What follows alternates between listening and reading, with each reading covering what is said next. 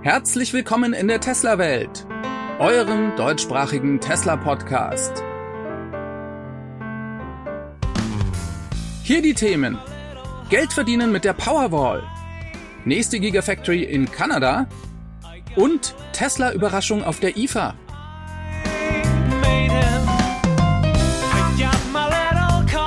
Mein Name ist David und dies ist die Folge 243.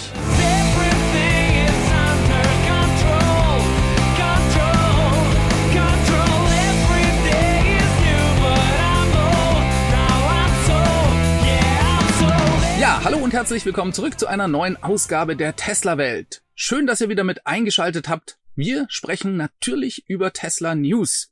Unter anderem gibt es spannende News zur Powerwall und wie man damit Geld verdienen kann. Dann haben wir interessante Hinweise, dass der Tesla Semi-Truck tatsächlich kurz vor dem Launch steht. Und dann habe ich auch noch eine Überraschung von der IFA bezüglich Tesla für euch, also bleibt dran. Bevor wir uns damit beschäftigen, fangen wir aber mal mit dem Thema FSD Beta an. Denn es ist wirklich soweit, Tesla hat in den USA den Preis der FSD Beta auf 15.000 Dollar erhöht. Das hatte Elon ja zuvor auf Twitter angekündigt, dass mit dem Rollout der neuesten Version 10.69.1 dann der Preis nochmal um 3000 Dollar steigen wird in den USA. Uns in Europa betrifft das bisher nicht, denn bei uns gibt es die FSD Beta Version ja noch nicht. Im amerikanischen Konfigurator kann man das aber gut sehen. Hier ist der Preis tatsächlich jetzt bei 15.000 Dollar und die Leistung dafür steigt eigentlich erstmal noch nicht. Tesla verkauft hier weiterhin das Versprechen auf autonomes Fahren. Und das muss man sich ganz ehrlich gesagt natürlich sehr gut überlegen, ob man darauf wetten möchte, dass A, Tesla das löst. Ich glaube, sie werden das tun. Und da muss man sich natürlich auch überlegen, wie lange man sein Auto behalten möchte, denn diese Software, die ist ja ans Auto gekoppelt und nicht an die Person. Ja, und dementsprechend ist das eigentlich ein bisschen eine Glaubensfrage, ob man eben denkt, dass Tesla das autonome Fahren lösen kann. Dann ist vielleicht 15.000 Dollar als Preis dafür noch ein großer Discount, den Tesla hier gewährt. Denkt man aber, dass das Ganze noch Jahre entfernt ist, dann kann ich auch sehr gut nachvollziehen, wenn Leute sagen, ja, Tesla spinnt ja mit den 15.000 Dollar und das ist viel zu teuer und das kaufe ich nicht. Wir werden es sehen. Ich bin nach wie vor sehr positiv gestimmt, denn ich finde, an der FSD Beta kann man sehr gut sehen, dass Tesla hier inkrementell sehr schnell Updates pusht und jedes Mal wird die Software sehr viel besser. Sie sind ja also meines Erachtens auf einem sehr guten Weg und ich denke, Tesla ist die einzige Firma, die in dem Umfang Daten zur Verfügung hat, um so ein großes Problem mit so vielen Edge Cases wie das autonome Fahren tatsächlich als erster lösen zu können. Wie schnell das Ganze dann zu uns nach Europa kommt, das sei mal dahingestellt. Aber das hängt ja bekanntlicherweise auch nicht nur von Tesla ab, sondern eben auch von der EU-Regulierung, die hier noch einige Schritte gehen muss. Was die Entwicklung der FSD-Beta-Software bei Tesla angeht, da wurde die neueste Version, die 10.69.1, jetzt den weitesten Kreis der FSD-Beta-Tester-Flotte in den USA von rund 100.000 Fahrzeugen zur Verfügung gestellt. Und Elon sagte auf Twitter sogar, dass die nächste Version, die 10.69.2, dann vielleicht zum Ende der Woche sogar noch kommen wird. Wir bleiben da weiter am Ball. Ich finde das nach wie vor eine höchst spannende Entwicklung. Ja, eine ganz kurze Bemerkung habe ich noch zur Verhandlung mit Twitter. Die hat nämlich jetzt angefangen. Das erste Hearing ist diese Woche über die Bühne gegangen. Mehrere Stunden hat das gedauert. Elon plädiert weiterhin dafür, ein bisschen mehr Zeit zu bekommen. Sehr viel ist über diese Anhörung noch nicht bekannt. Allerdings denke ich, wird das sich in den nächsten Tagen und Wochen dann noch ändern. Für Tesla ist das meines Erachtens nicht so relevant, aber ich wollte es zumindest mal erwähnt haben, dass diese Anhörung jetzt gestartet ist. Kommen wir zu interessanteren News. Tesla bereitet nämlich einen Markteintritt in einem neuen Land vor, und zwar in Thailand. Hierzu gab es einen interessanten Artikel von Electric, die schrieben, dass in Thailand die Vorbereitungen laufen. Das lässt sich eigentlich in einem neuen Markt immer am besten dadurch erkennen, dass Tesla Supercharger baut. Das ist in Thailand zwar noch nicht erfolgt, aber es gibt 16 Stellenausschreibungen auf der Tesla-Webseite. Ja, und hier finden sich ganz verschiedene Jobs zu Service, zur Ladeinfrastruktur und so weiter, die Tesla eben braucht, um den neuen Markt aufzubauen. Jetzt gibt es in Thailand sogar schon eine kleine Flotte an Tesla-Fahrzeugen, die von privaten Tesla-Enthusiasten nach Thailand importiert wurden. Die werden sich natürlich richtig freuen, dass Tesla hier jetzt in diesen Markt geht, denn dann können sie auch endlich Software-Updates und Service bekommen. Ja, Thailand ist auch gar kein so unbedeutender Automarkt. 750.000 Fahrzeuge wurden dort 2021 verkauft. Also durchaus ein interessanter Markt für Tesla und ich denke mal, wir werden hier bald schon die ersten Supercharger und Service Center sehen können. Reden wir aber jetzt mal über die Powerwall und wie man damit Geld verdienen kann. Hierzu richten wir unseren Blick auf Kalifornien, den Heimatmarkt von Tesla. Und hier hat Tesla ein interessantes Projekt gestartet. Das ging bereits im letzten Jahr los, da startete Tesla einen sogenannten Proof of Concept, also ein Testprojekt, um zu zeigen, dass es möglich ist, Powerwalls zu einem virtuellen Kraftwerk zusammenzuschließen.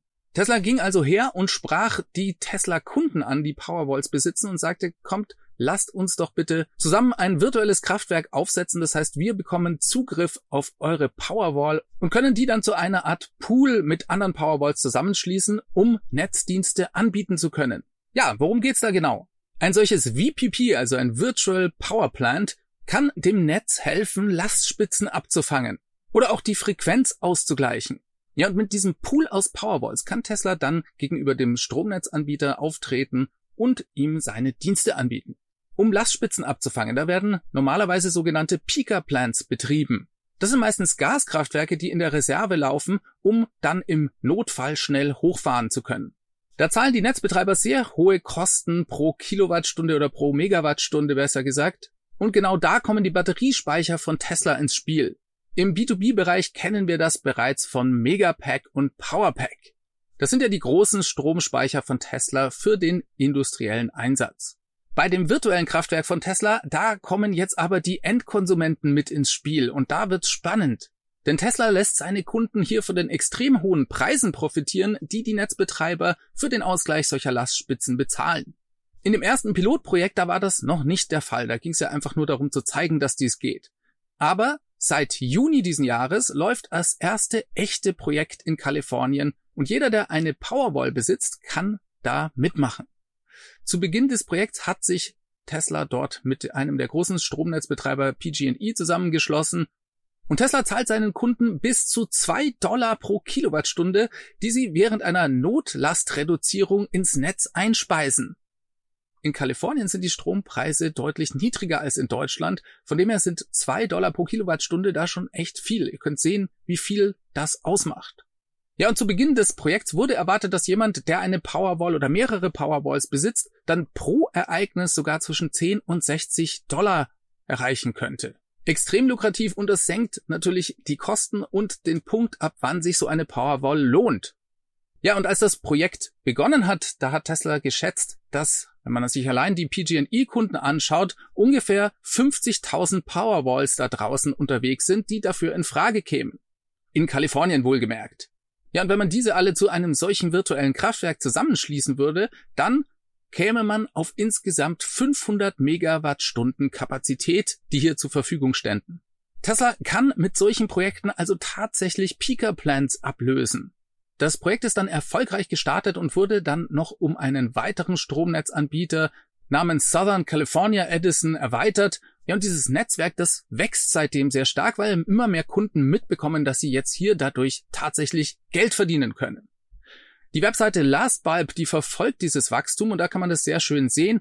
Inzwischen sind in diesem Netzwerk rund 3500 Powerwalls, die bei PG&E sind und 1000 von SoCal, also dieser Southern California Edison Firma.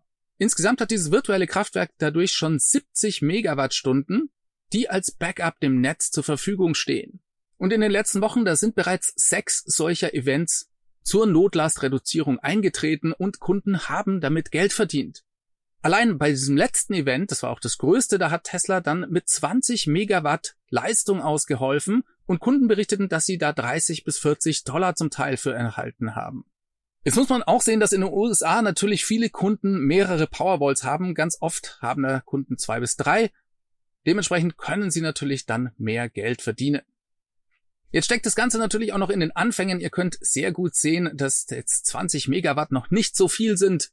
Ein durchschnittliches Atomkraftwerk, das hat ungefähr 1400 Megawatt Leistung. Aber es geht ja auch nicht darum, unbedingt Atomkraftwerke damit zu ersetzen, sondern eben schnell Notlastreduzierungen vornehmen zu können. Und hier hat Tesla mit den Powerwalls bei den Endkunden ein Riesenpotenzial. Denn es sind ja jetzt im Moment nur viereinhalbtausend, die in Kalifornien mitmachen 50.000 war, wie gesagt, eine geschätzte Zahl von Tesla allein für die PG&E-Kunden und seitdem ist ja auch noch einige Zeit vergangen.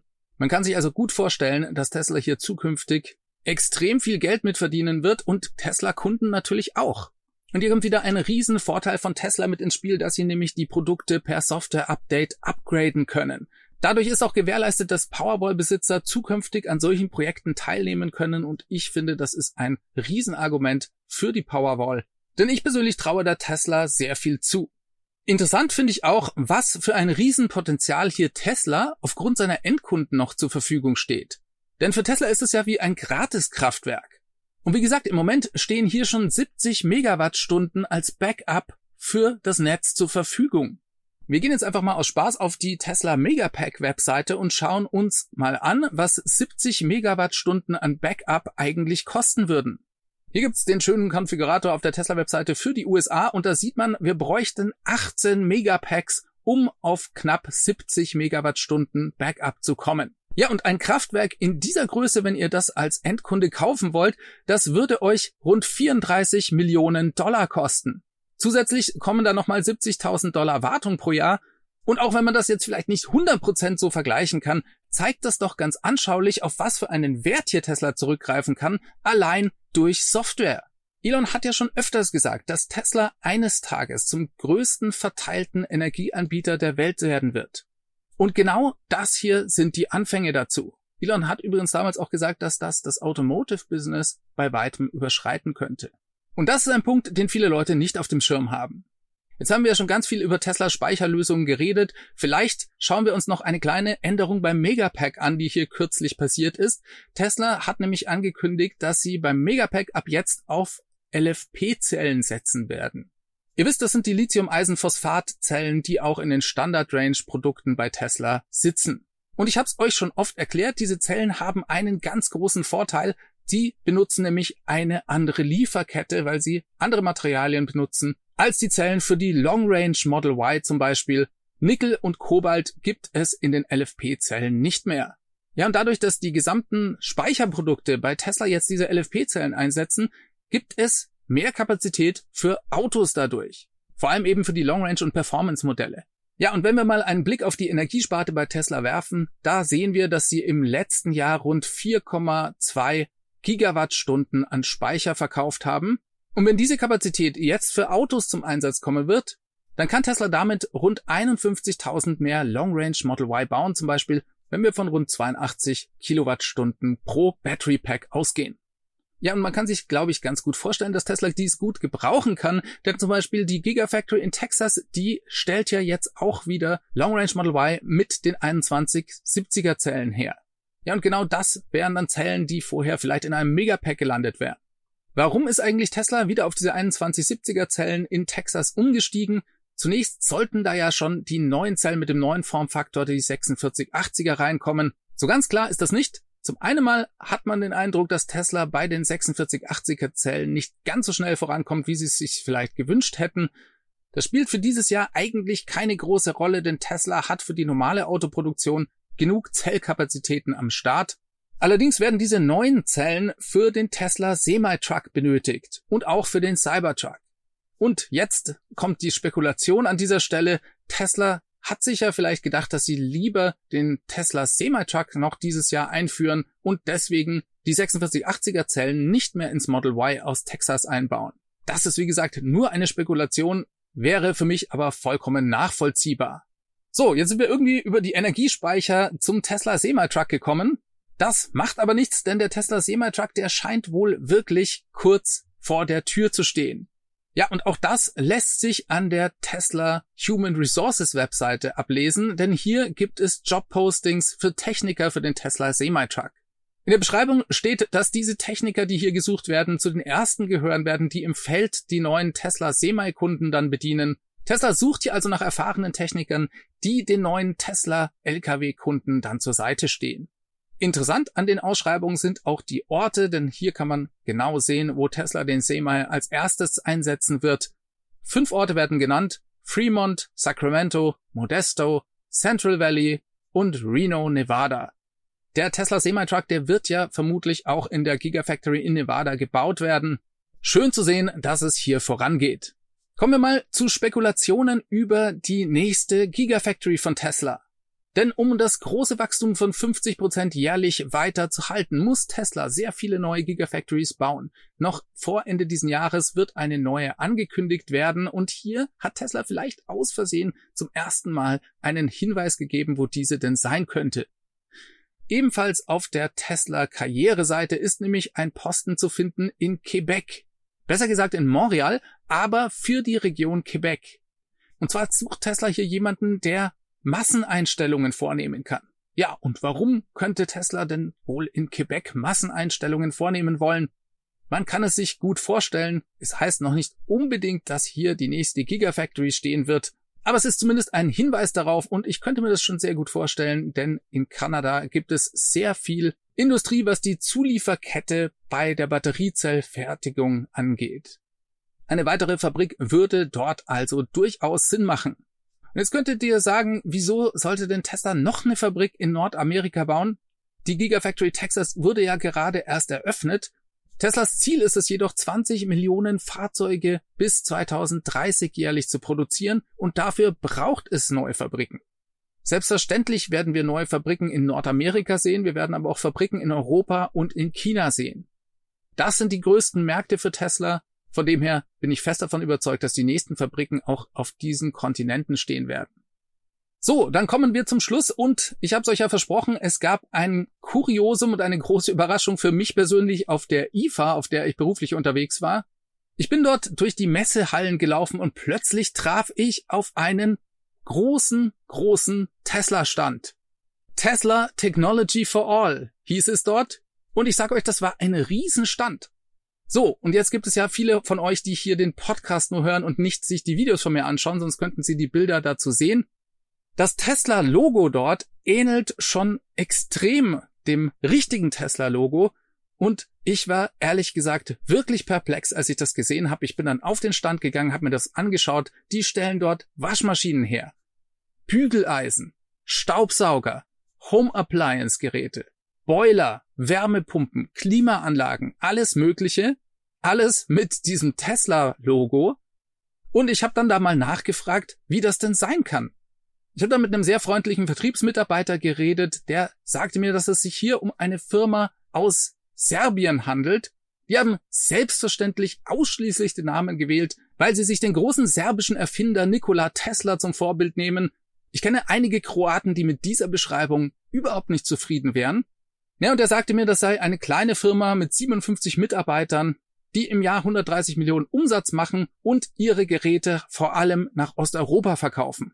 Und dann sagte er mir, dass die Firma besonders stolz darauf sei, in ihrem Team von 57 Leuten fünf Anwälte zu beschäftigen. Das sind also fast 10 Prozent. Und man habe über eine Million Euro an Geldern in die Markenrechte investiert, also dafür sich die Markenrechte an dem Namen Tesla zu sichern. Und dann kam die große Bombe, denn er sagte mir, man habe sogar ein Mutual Agreement, also ein gegenseitiges Einverständnis mit der Firma Tesla Motors geschlossen. Ja, die Firma Tesla aus Serbien hätte sich mit Tesla Motors geeinigt, dass sie in Serbien niemals Autos, Batterien oder Photovoltaikanlagen herstellen dürfen. Und jetzt kommt's, er sagte, im Umkehrschluss dürfe Tesla aber auch niemals in diesen Home Appliance Markt rein. Ja, und ich habe euch ja gerade gesagt, die Firma stellt Wärmepumpen und Klimaanlagen her.